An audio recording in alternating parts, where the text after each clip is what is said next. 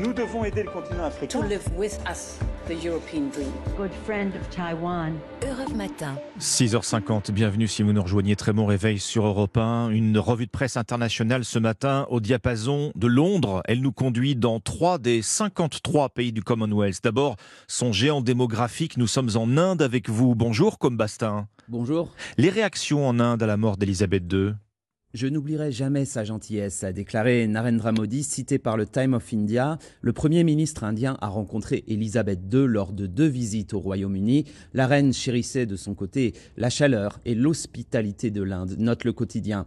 Car la monarque s'était rendue trois fois en Inde, où elle avait été reçue avec ferveur. NDTV y revient en dix photos sur lesquelles on voit, à dos d'éléphant souvent, Elisabeth II visiter les sites architecturaux les plus marquants du pays. Elle côtoya aussi toutes ces figures politiques comme Nehru ou Indira Gandhi. L'anticolonialisme en vigueur en Inde semble épargner Sa Majesté, qui reste associée positivement à l'indépendance du pays.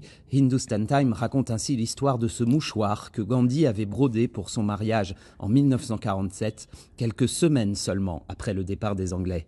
Nous partons maintenant au Canada avec vous, Alexis Guilleux. Euh, Elisabeth II s'est rendue très souvent dans ce pays. Oui, le Canada est le pays que la reine a choisi de visiter le plus souvent, rappelle le National Post. 22 déplacements outre-Atlantique, elle s'est rendue dans toutes les provinces à plusieurs reprises et était présente dans les moments clés de la nation canadienne, comme en 1982 lors de la signature de la loi constitutionnelle à Ottawa. C'était l'une de mes personnes préférées au monde et elle me manquera énormément, a réagi le Premier ministre Justin Trudeau. Elle était la monarque de la modernité, selon The Globe and Mail. Elle a incarné le devoir et la résilience en essayant de rajeunir la monarchie tout en conservant son côté mystique.